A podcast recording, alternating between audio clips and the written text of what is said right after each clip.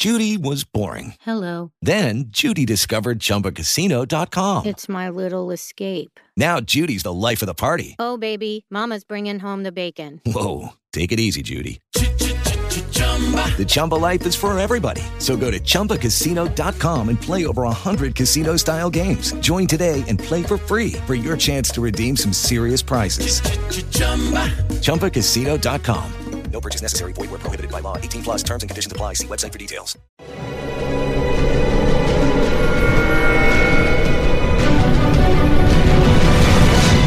Yo documental.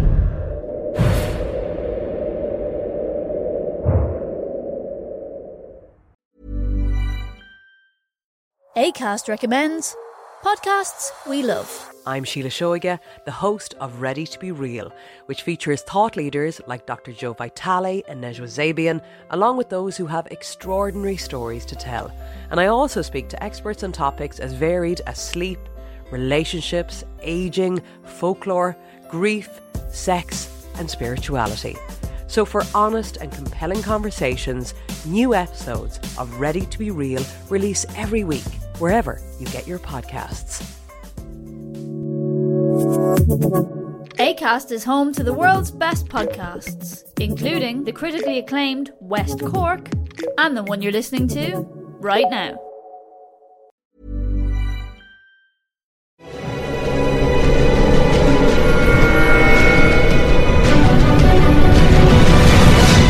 Yo documental.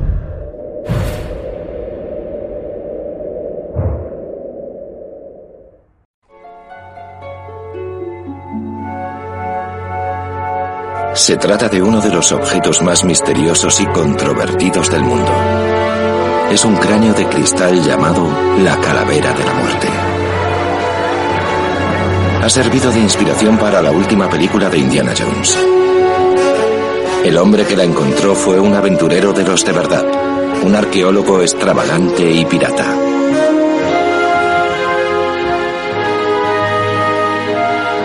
Este objeto, junto a varios más similares, han creado una leyenda que ha cautivado a millones de personas en todo el mundo.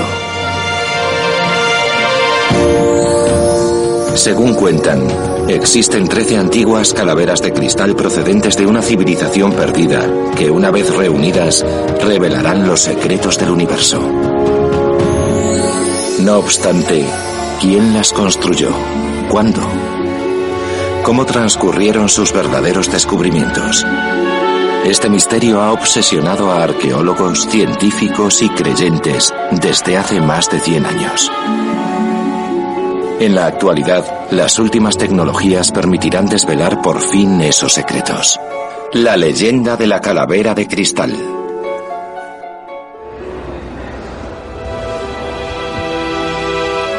En París, una calavera de cristal vuelve a estar expuesta después de meses de pruebas científicas. En el Museo Británico de Londres, los científicos intentan determinar el origen de una segunda calavera de cristal. Tras 16 años de investigación, la institución Smithsonian de Washington DC está descubriendo datos sobre una tercera calavera de cristal. Sin embargo, esta, quizás la más famosa de todas, ha pertenecido a colecciones privadas desde su hallazgo. Se trata de la calavera de la muerte, manufacturada en cuarzo sólido, en torno a la cual ha surgido un movimiento de fieles que creen en sus poderes extraordinarios. Es un ordenador. Ya está programado. Y no hay que teclear. Basta con poner las manos sobre ella. Si alguien cree en la reencarnación, le puedo decir que recuerdo haber trabajado en los templos de Atlántida con calaveras de cristal a mi alrededor. En las fotos se advierte su belleza, pero al tenerla entre las manos se percibe esa hermosura en el interior del cuerpo. Sus partidarios aseguran que una antigua civilización precolombina, obsesionada con los sacrificios humanos, creó la calavera de la muerte hace 3.500 años. Durante siglos permaneció escondida hasta la llegada de Frederick Mitchell Hedges, un extravagante aventurero inglés, personaje histórico en el que podrían haberse inspirado para Indiana Jones.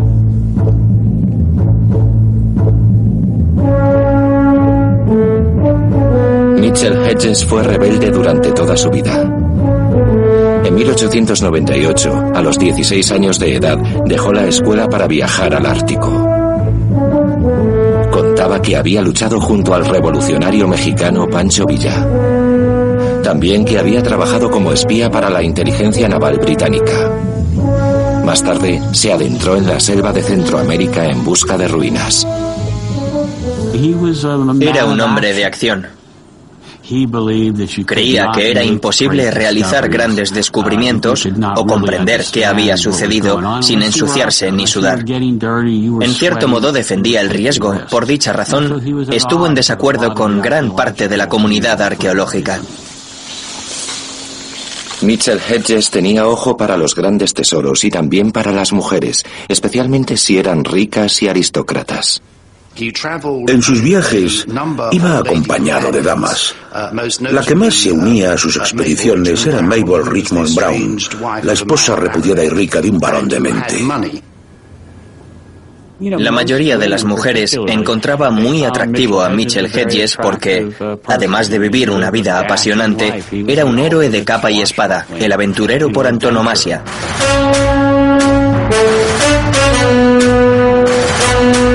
En los años 20, Mitchell Hedges se enroló en la empresa que le dio renombre. En Centroamérica exploró ruinas milenarias de la civilización maya. Su teoría sostenía que los mayas eran descendientes de la Atlántida, el legendario continente perdido.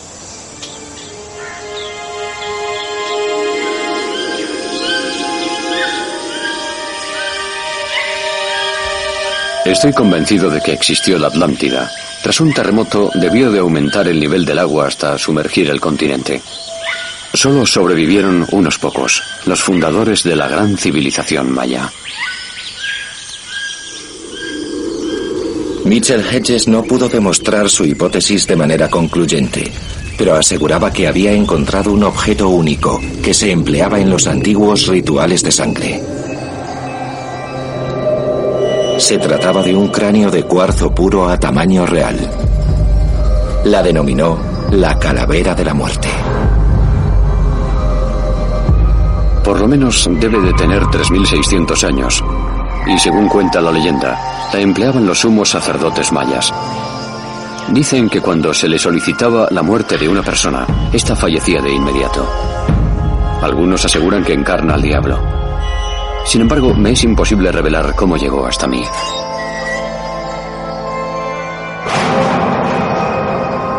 Frederick Mitchell Hedges se llevó a la tumba los detalles del descubrimiento de la calavera de la muerte.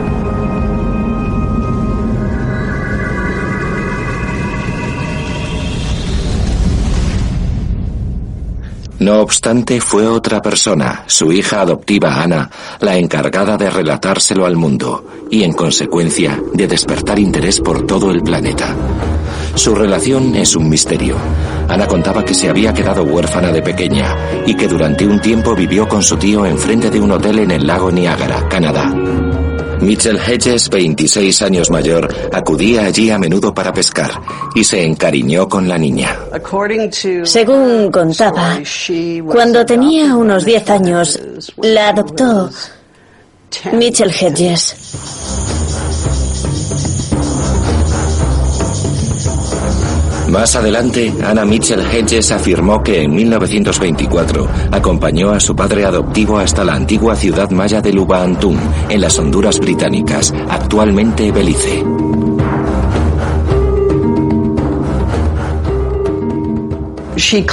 Aseguraba haber visitado este yacimiento en 1924 y 1925. Debió de ir para hacerle compañía. Se codeaba con personas muy interesantes. Era un tipo muy divertido. En muchas ocasiones se encontraba en el lugar propicio y el momento adecuado. Parecía su amuleto y a partir de entonces cambió la suerte de Hedges. Formaban un equipo estupendo. Tanto Frederick como Anna Mitchell Hedges relataron cómo fue el comienzo de la aventura que les reportó fama mundial. La ciudad de Lubantún estaba prácticamente inexplorada, por lo que tenían la esperanza de hallar reliquias mayas. Mitchell Hedges, que no poseía formación en la delicada ciencia de la arqueología, se puso manos a la obra. Contrataron a mayas de la zona que se dedicaban a cavar zanjas en los montículos y recoger los objetos que desenterraban. No puede considerarse una expedición científica, puesto que no se documentaban los hallazgos. No era arqueología, parecía más bien un atraco de domingo. Hay una foto magnífica de Mitchell Hedges sentado junto a Lady Richmond Brown en los escalones de una de las pirámides de Lubantun. Acababan de volar la punta con dinamita para ver si había alguna tumba en su interior. No me sorprende que no encontraran ninguna.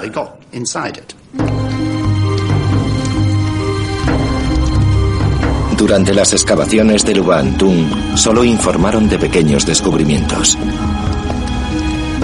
No obstante, décadas más tarde, Ana declaró haber hallado un tesoro. Tenía 16 años cuando lo descubrí. Era el día de Año Nuevo, el 1 de enero de 1924. Escuché como dos mayas comentaban que desde lo más alto de la estructura se obtenía una vista formidable. Me escabullí hasta la punta. El camino era muy peligroso, pero un objeto me deslumbró. Moví un par de piedras con cuidado y vi cómo el sol lo iluminaba. Las piedras tapaban un gran agujero. Ana contaba cómo su padre lo había destapado poco después. Ese día cumplía 17 años. Me sujetaron con dos cuerdas y al bajar vi serpientes enormes. Miré a mi alrededor y descubrí algo que brillaba. Era la calavera.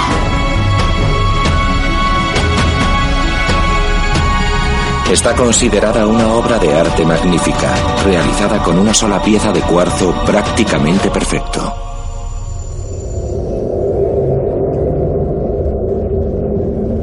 Hallar objetos mayas de cristal es algo muy poco frecuente. Por entonces, la calavera maya de cristal era única, la primera del mundo. Sin embargo, Frederick Mitchell Hedges no listó el descubrimiento tras abandonar Lubantún en 1926.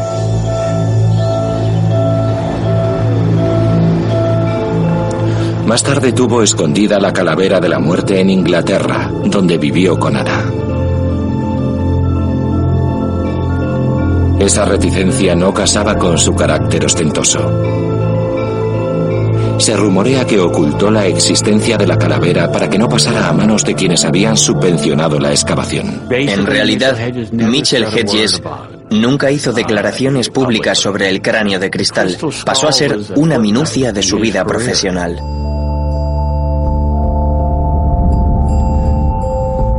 En Inglaterra trabajó en la radio, donde se hizo famoso con los relatos de sus aventuras. Murió en 1959 y pronto aquellos que fueron testigos del descubrimiento también fallecieron, todos excepto Ana. Esta, con más de 50 años de edad, empezó a contar los sucesos extraordinarios que, según ella, habían acaecido en Lubantún 40 años antes. ¿Nos podría relatar qué encontraron en el yacimiento? Mi padre halló mucha cerámica, jades y la calavera de la muerte. ¿Descubrió entonces una especie de ciudad sumergida? Sí, era una ciudad perdida. ¿De quién? De los mayas. Ana escogió el momento adecuado para dar a conocer el hallazgo. Durante los años 70 las civilizaciones precolombinas fascinaban al mundo. Los yacimientos como el de Chichen Itza ofrecían nuevos datos que ayudaban a comprender la civilización maya y confirmaban la posibilidad de una calavera de la muerte. La cenefa de calaveras de Chichen Itza era un monumento a los caídos. Puede que sobre ella se apilaran los cráneos de las víctimas de las oblaciones. No contamos solo con pruebas artísticas de los sacrificios humanos, sino que también han aparecido restos de víctimas.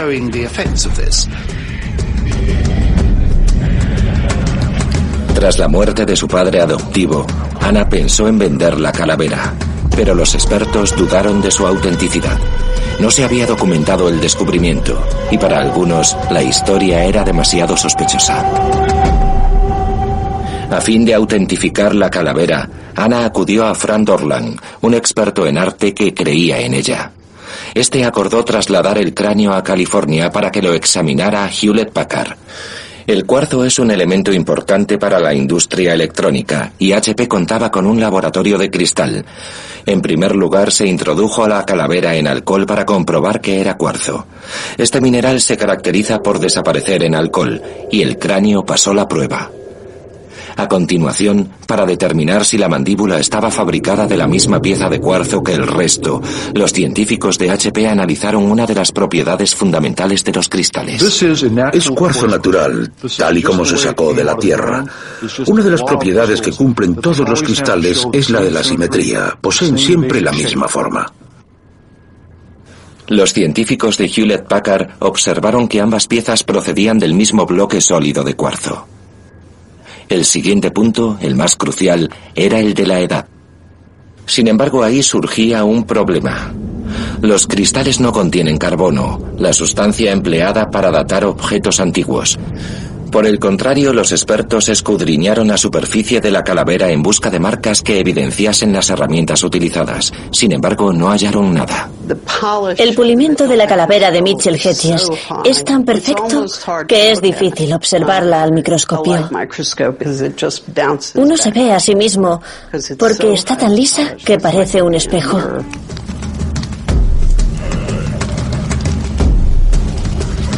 Los científicos de Hewlett Packard no detectaron señal alguna de herramientas modernas. Para Frank Dorlan y Anna Mitchell Hedges quedaba demostrado lo que el padre de esta había aseverado, que solo podía haberse obtenido este increíble pulido tras frotar el cuarzo con arena y agua durante generaciones.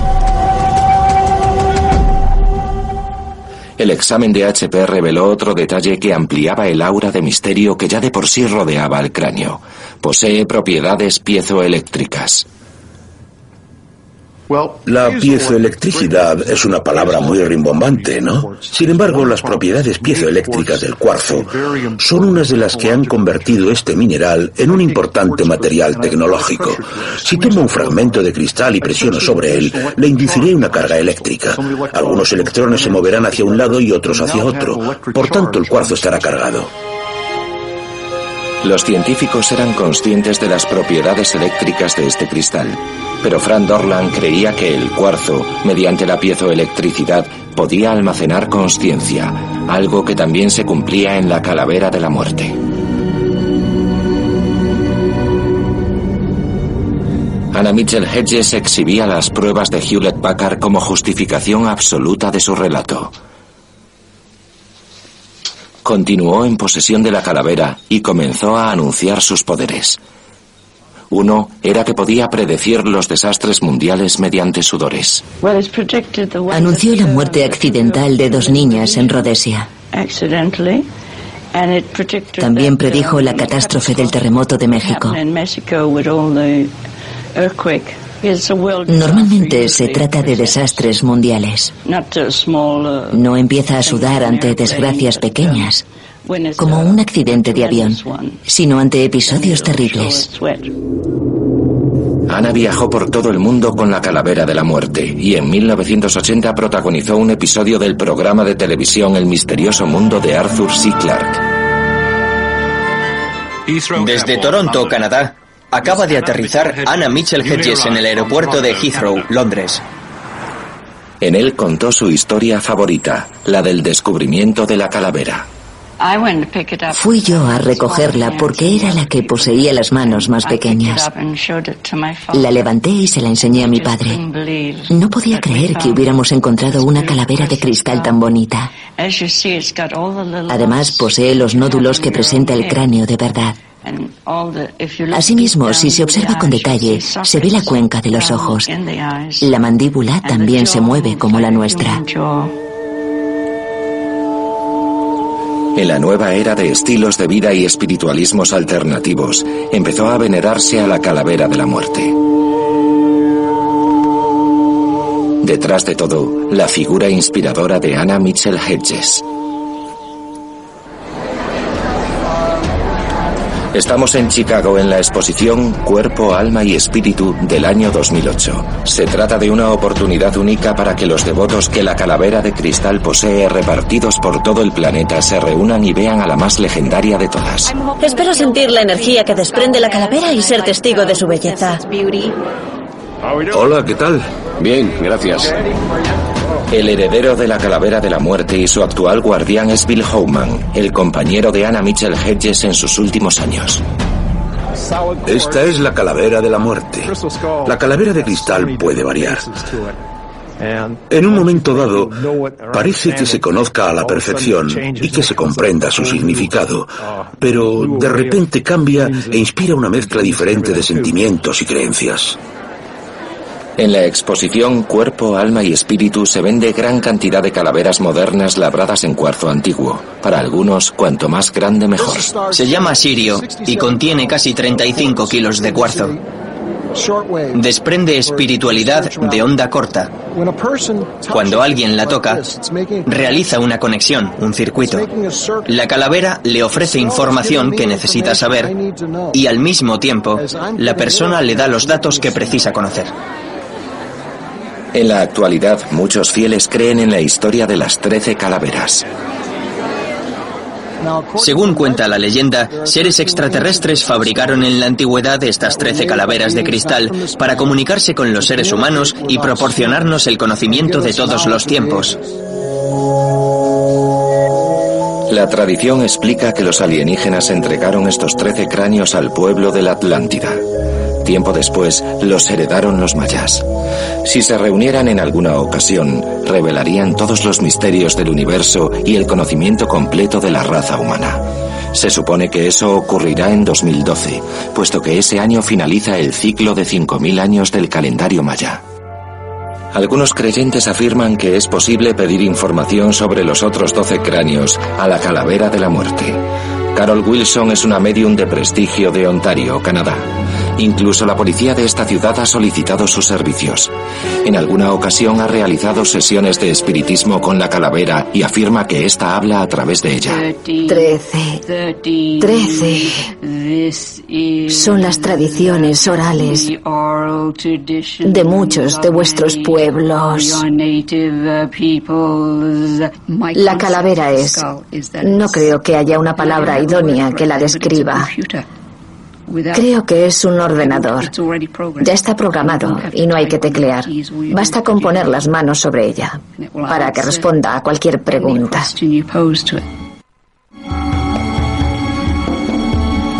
Anna Mitchell Hedges murió en abril de 2007. Tenía 100 años. Más que su padre adoptivo, fue ella la encargada de crear la leyenda de las calaveras de cristal, en la que se basa la película que recaudó más de 120 millones de dólares durante el primer fin de semana de su estreno. Ana insistió hasta el día de su muerte que la historia del descubrimiento de la calavera de la muerte era cierta. Todos quieren saber cómo hallamos la calavera. Yo tenía solo 16 años y después de peinar la selva, Oí que dos de los mayas que nos acompañaban comentaban que desde lo más alto de la estructura se obtenía una vista formidable. Anna Mitchell Hedges hizo más por la leyenda de las calaveras de cristal que cualquier otra persona. Y como es imposible datar el cuarzo mediante el carbono, parecía complicado obtener pruebas científicas que refutaran su historia. Sin embargo, a la muerte de Ana, una nueva generación de científicos que empleaban novísimas técnicas expuso sus declaraciones al escrutinio más riguroso de todos los tiempos.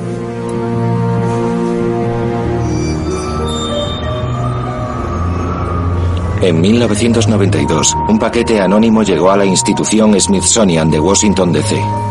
En su interior había una calavera de cristal, desconocida hasta entonces.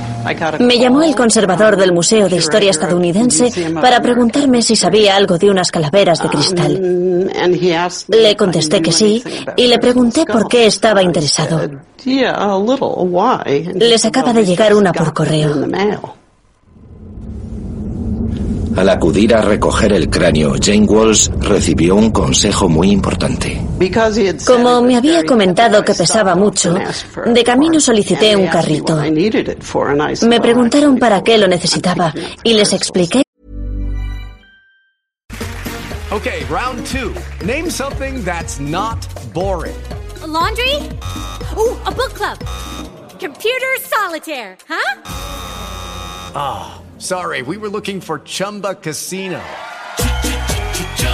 That's right. ChumbaCasino.com has over 100 casino style games. Join today and play for free for your chance to redeem some serious prizes. ChumbaCasino.com. No purchase necessary. Full prohibited by law. 18 plus terms and conditions apply. See website for details.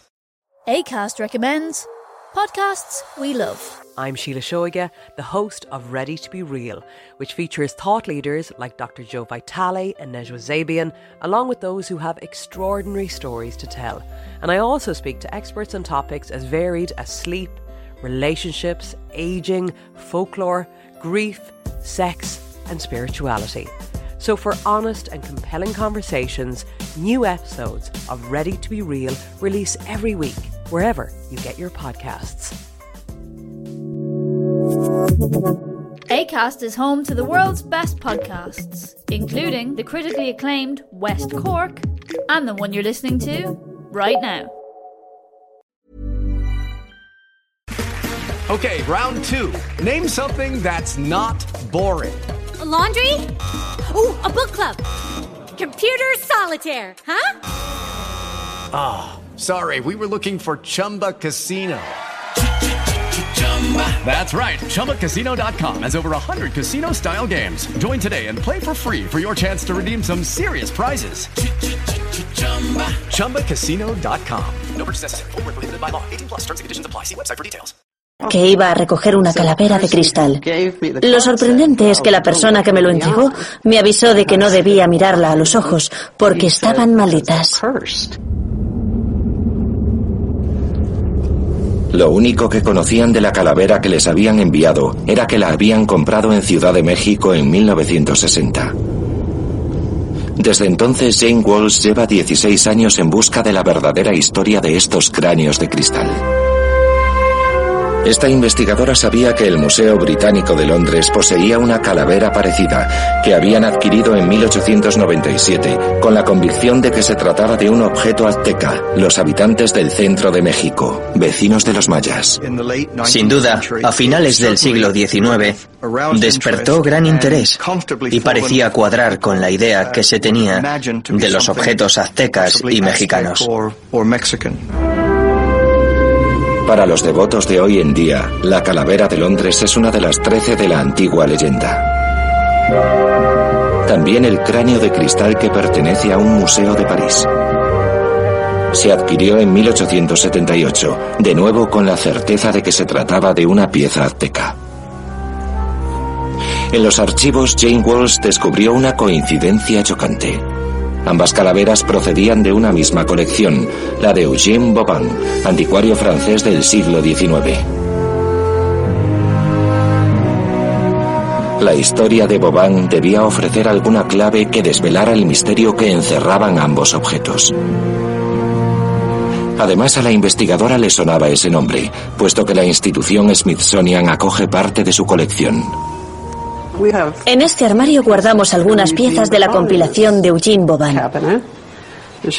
Por ejemplo, esto es un mortero de chiles típico de los aztecas, que presenta las marcas del anticuario.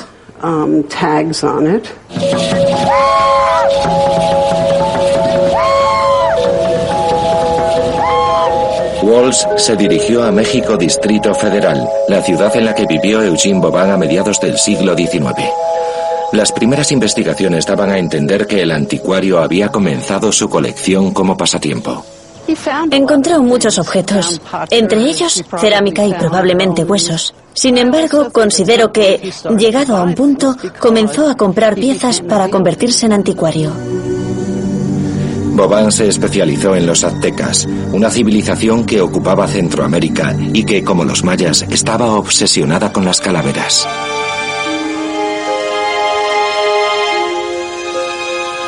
A mediados del siglo XIX, los yacimientos precolombinos despertaban mayor interés entre los europeos.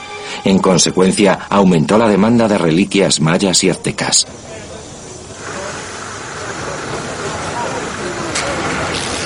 No debe sorprender entonces que los artesanos locales comenzaran a elaborarlos por encargo. Para ello empleaban la muela, un invento clave para los grabados modernos. En conjunto llegó tanta gente que para atender la creciente demanda empezaron a fabricar objetos que vendían a los coleccionistas. No obstante, estos artesanos no engañaban a nadie. Elaboraban reproducciones y no afirmaban haberlas desenterrado del suelo. En torno a 1869, Boban, por entonces reputado anticuario especialista en objetos aztecas, volvió a París, donde fundó una tienda en el Distrito 5. Por entonces apareció por primera vez en escena la calavera de París, puesto que formaba parte de la colección de Boban. Se la vendió a un explorador francés que la donó al Museo de Trocadero. Se trataba del primer gran cráneo de cristal que se exponía en un museo y causó sensación. Se consideró un gran descubrimiento, puesto que la calavera procedía de la magnífica antigua civilización azteca. En 1881 se expuso una segunda gran calavera de cristal en la tienda de Boban. Costaba 3.500 francos, pero no hubo compradores. Al final Boban se mudó a Nueva York y se la vendió a Tiffany's por 950 dólares. Diez años más tarde la joyería se la vendió al Museo Británico.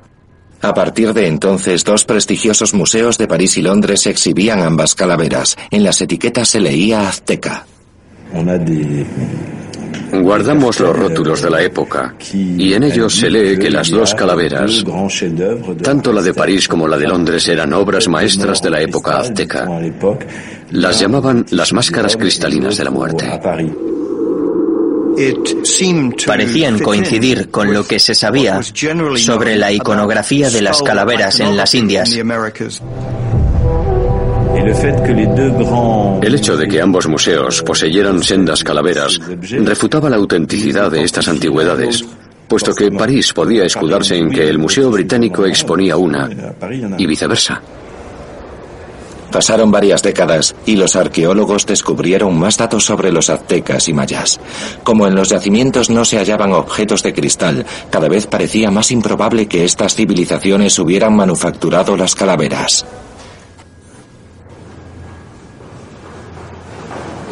Finalmente Jane Walls ha empezado a colaborar con Margaret Sachs del Museo Británico. Esta científica aplica tecnología puntera, como el microscopio electrónico que puede detectar hasta las marcas de herramientas más diminutas. Para comprender las técnicas de grabado de los pueblos precolombinos, primero Margaret Sachs examina una copa de cristal tallada a mano por los mixtecas, vecinos de los aztecas. Queríamos analizar objetos procedentes de una excavación bien documentada. Y esta copa es la pieza de cristal de roca más grande que se ha extraído. Las marcas son lineales y aparecen en diferentes direcciones.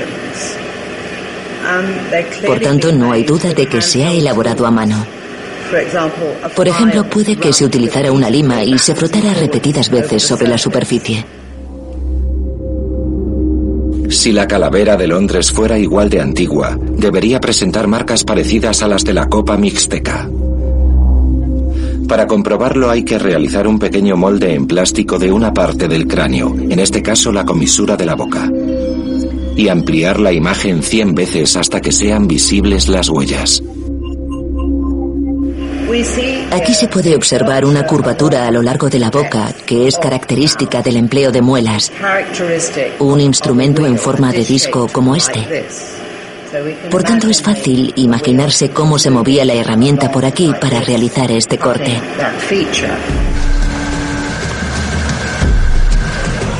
Las primeras muelas llegaron al continente americano mucho después de que lo invadieran los europeos. Por consiguiente, los mayas y aztecas nunca poseyeron tales herramientas.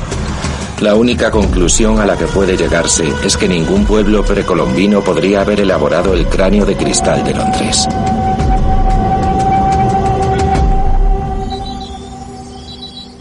La tecnología moderna también puede desvelar de dónde procede el material.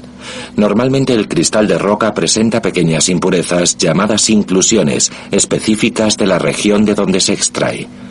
Las inclusiones de la calavera del Museo Británico demostraban que el mineral no procedía de yacimientos cercanos a ciudades aztecas y mayas. Este tipo de inclusiones se ha visto en cuarzo de Madagascar y Brasil. En los libros que he consultado, los mejores ejemplos de este hábito vermiforme proceden de Madagascar. Este país comenzó a exportar cristal de roca a Francia a finales del siglo XIX, al mismo tiempo que Brasil. Jamás se ha encontrado este tipo de cristal en Centroamérica. Las inclusiones nos permiten demostrar que el cristal de roca no procede de México. Y podría decirse que la elaboración de la calavera del Museo Británico data aproximadamente de la segunda mitad del siglo XIX.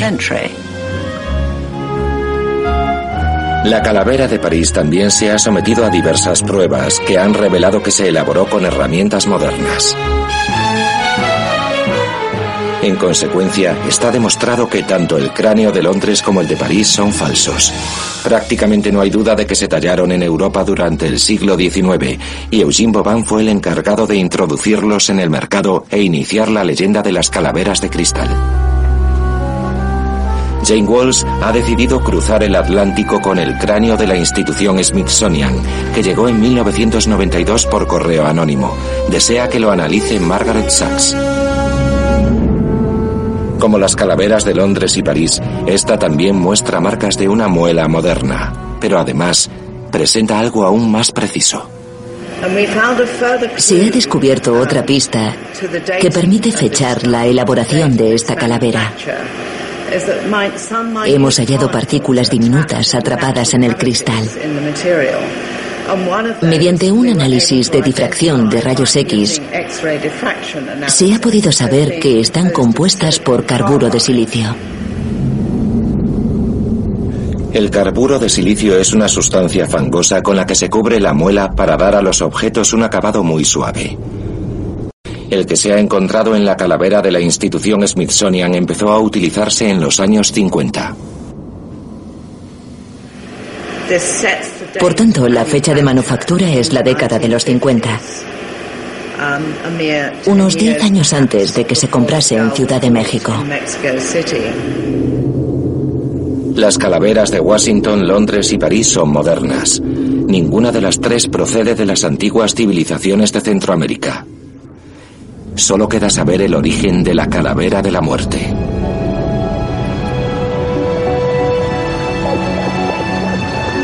Bill Howman es el guardián actual de la calavera, compañero sentimental de Anna Mitchell Hedges en sus últimos años de vida. Sigue convencido de que el cráneo posee propiedades especiales. La calavera de cristal procede, según creemos, de una civilización más avanzada. Nos proporciona conocimiento y nos bendice. Depende del uso que le demos, lograremos beneficios o perjuicios. Esperemos que sea para bien.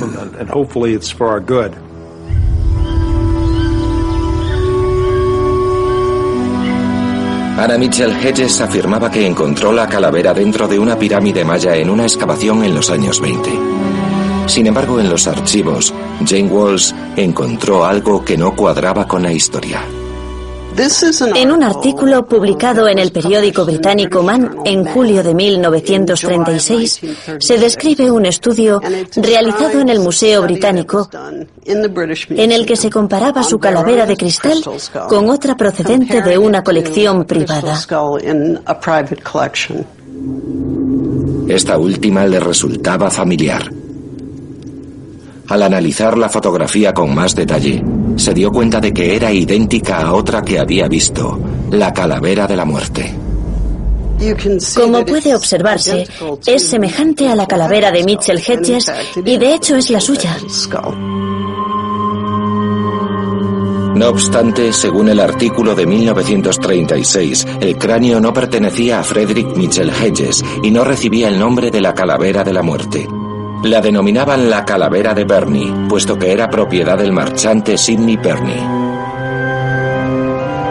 Este la guardaba en su galería del centro de Londres. En 1943 quiso subastarla en Sotheby's. El catálogo de esta casa de subastas cercana incluye la calavera, pero se vendió antes de la puja por un precio de 400 libras. El comprador, Frederick Mitchell Hedges, Ana afirmaba haberla descubierto 20 años antes. Para explicar esta contradicción, aseguró que su padre, después de regresar a Inglaterra, tuvo que entregar la calavera a Bernie como aval. Cuando le pedí a Anna Mitchell Hedges que me aclarase qué había sucedido, me contó que Bernie era amigo de su padre. Quedaron en que el merchante se quedara con la calavera hasta que pudiera devolverle el préstamo. Según Ana, su padre saldó las deudas poco antes de la subasta y así recuperó la calavera. Sin embargo, sigue habiendo irregularidades en la narración de la historia, sobre todo en la fecha exacta del descubrimiento. En esta carta afirma que encontró la calavera en la temporada de 1926 y 1927. Algo que contradice declaraciones suyas en otras cartas, publicaciones y páginas web. Algo me deslumbraba, pero no podía intuir qué era. Lo he visto mencionar 1927, 1926, 1928 y 1924. Incluso he llegado a encontrar un artículo de periódico en el que Mitchell Hedges asegura haberlo encontrado él en los años 30. La última prueba a la que debe someterse la calavera de la muerte es la misma que ha delatado a las de Londres, París y Washington. Tras la muerte de Anna, Bill Howman ha decidido permitir el examen. Según los resultados, quedará refutada la leyenda o se descubrirá el engaño. En abril de 2008, el guardián de la calavera de la muerte acudió a la institución Smithsonian para que se realizase el análisis con un microscopio de última tecnología. En primer lugar, Walsh realiza moldes de las partes intrincadas de la calavera. Estamos intentando observar los laterales del conjunto.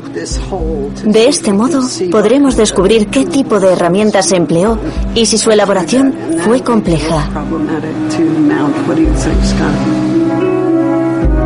El microscopio electrónico va a determinar por fin la verdadera historia de la calavera de la muerte. ¿Ve estas marcas limpias de aquí?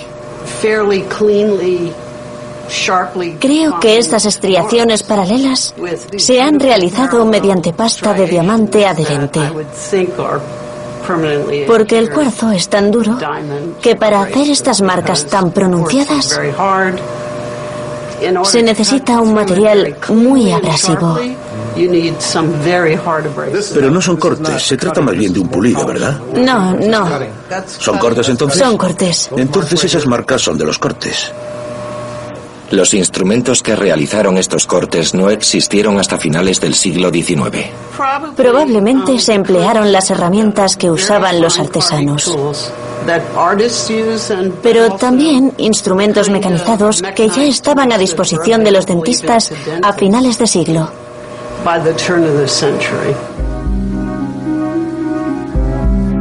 El descubrimiento de estas marcas es una prueba científica importante que demuestra que Anna Mitchell Hedges se inventó la historia. Sin embargo, para sus fieles devotos como Bill Howman solo confirma cómo se hizo la pieza, pero no quién ni cuándo. Cree que estos cortes revelan herramientas muy sofisticadas imposibles de obtener antes de la primera aparición documentada de la calavera en los años 30. Quizás algunas personas piensen que debieron de fabricar la calavera en la era contemporánea. Pero al observar la pieza original, queda demostrada la calidad del artesano. En los años 20, Era imposible encontrar en el mundo a alguien que se dedicara a ello por falta de destreza y herramientas. Si Howman está en lo cierto, entonces aquellos que creen en la leyenda de las calaveras de cristal pueden seguir afirmando que la única explicación posible es el origen extraterrestre. Si, según parece, las culturas primitivas no pudieron haber tallado estas calaveras antiguas, ¿de dónde vienen? Quizás se elaborasen en una civilización avanzada que poseyera tecnología láser capaz de cortar con tanta precisión, es decir, en Atlántida. También puede tratarse de un regalo de los dioses, como creían los mayas. Este pueblo aseguraba que sus ancestros del más allá les entregaron las calaveras de cristal. Quizás estableciesen contacto con una raza extraterrestre. Sin embargo, la ciencia no despierta dudas. Los seres humanos fueron los artífices de la calavera de la muerte a principios del siglo XX. ¿Por qué entonces se inventó Anna Mitchell Hedges una historia y dedicó su vida a embellecerla? Mi padre halló mucha cerámica, jades y la calavera de la muerte. Excavamos durante siete años y un día vimos algo brillante en las rocas. Aquel día cumplía 17 años. También predijo la catástrofe del terremoto de México.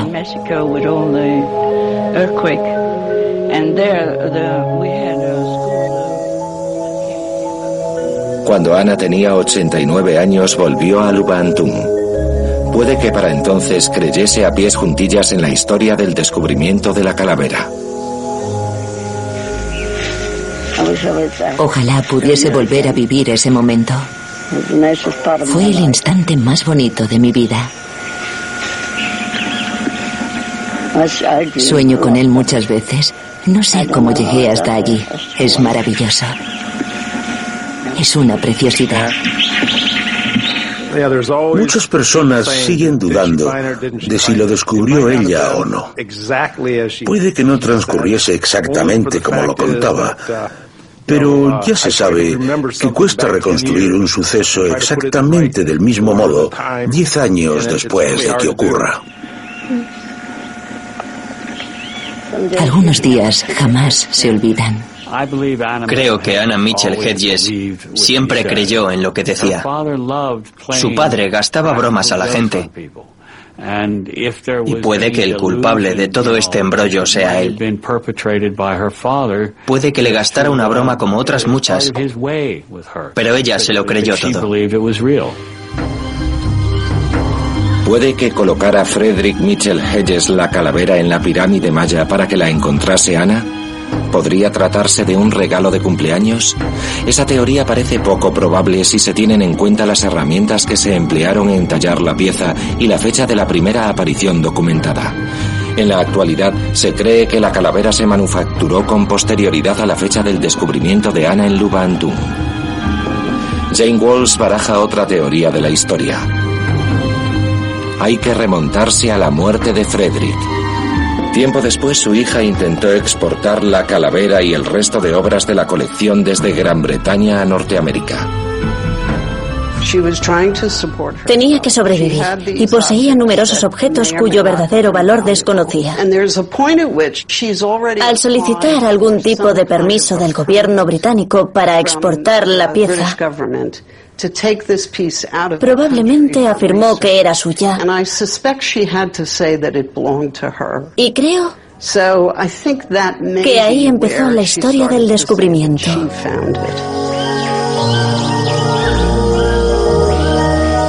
Durante más de un siglo, la leyenda de las calaveras de cristal ha intrigado a millones de personas e incluso ha inspirado a Hollywood. Hoy en día los análisis demuestran que tanto las que pertenecen a las colecciones de tres de los grandes museos del mundo como la propia Calavera de la Muerte son protagonistas de uno de los mayores fraudes de la arqueología. La historia de Anna Mitchell Hedges es una gran invención. La ciencia ha revelado cómo se elaboraron las calaveras de cristal, pero jamás sabremos exactamente quién las fabricó ni por qué para sus más devotos defensores, no han perdido los poderes sobrenaturales. Estas tallas exquisitas siguen siendo un misterio.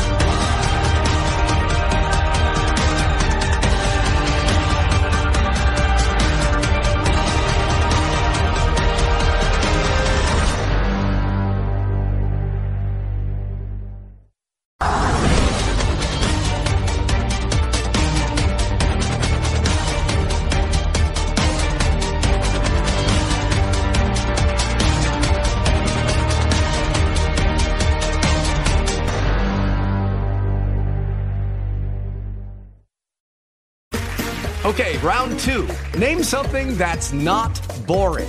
A laundry? Ooh, a book club. Computer solitaire, huh? Ah, oh, sorry, we were looking for Chumba Casino. That's right. ChumbaCasino.com has over 100 casino style games. Join today and play for free for your chance to redeem some serious prizes. ChumbaCasino.com. No purchase necessary. Full prohibited by law. 18 plus terms and conditions apply. See website for details.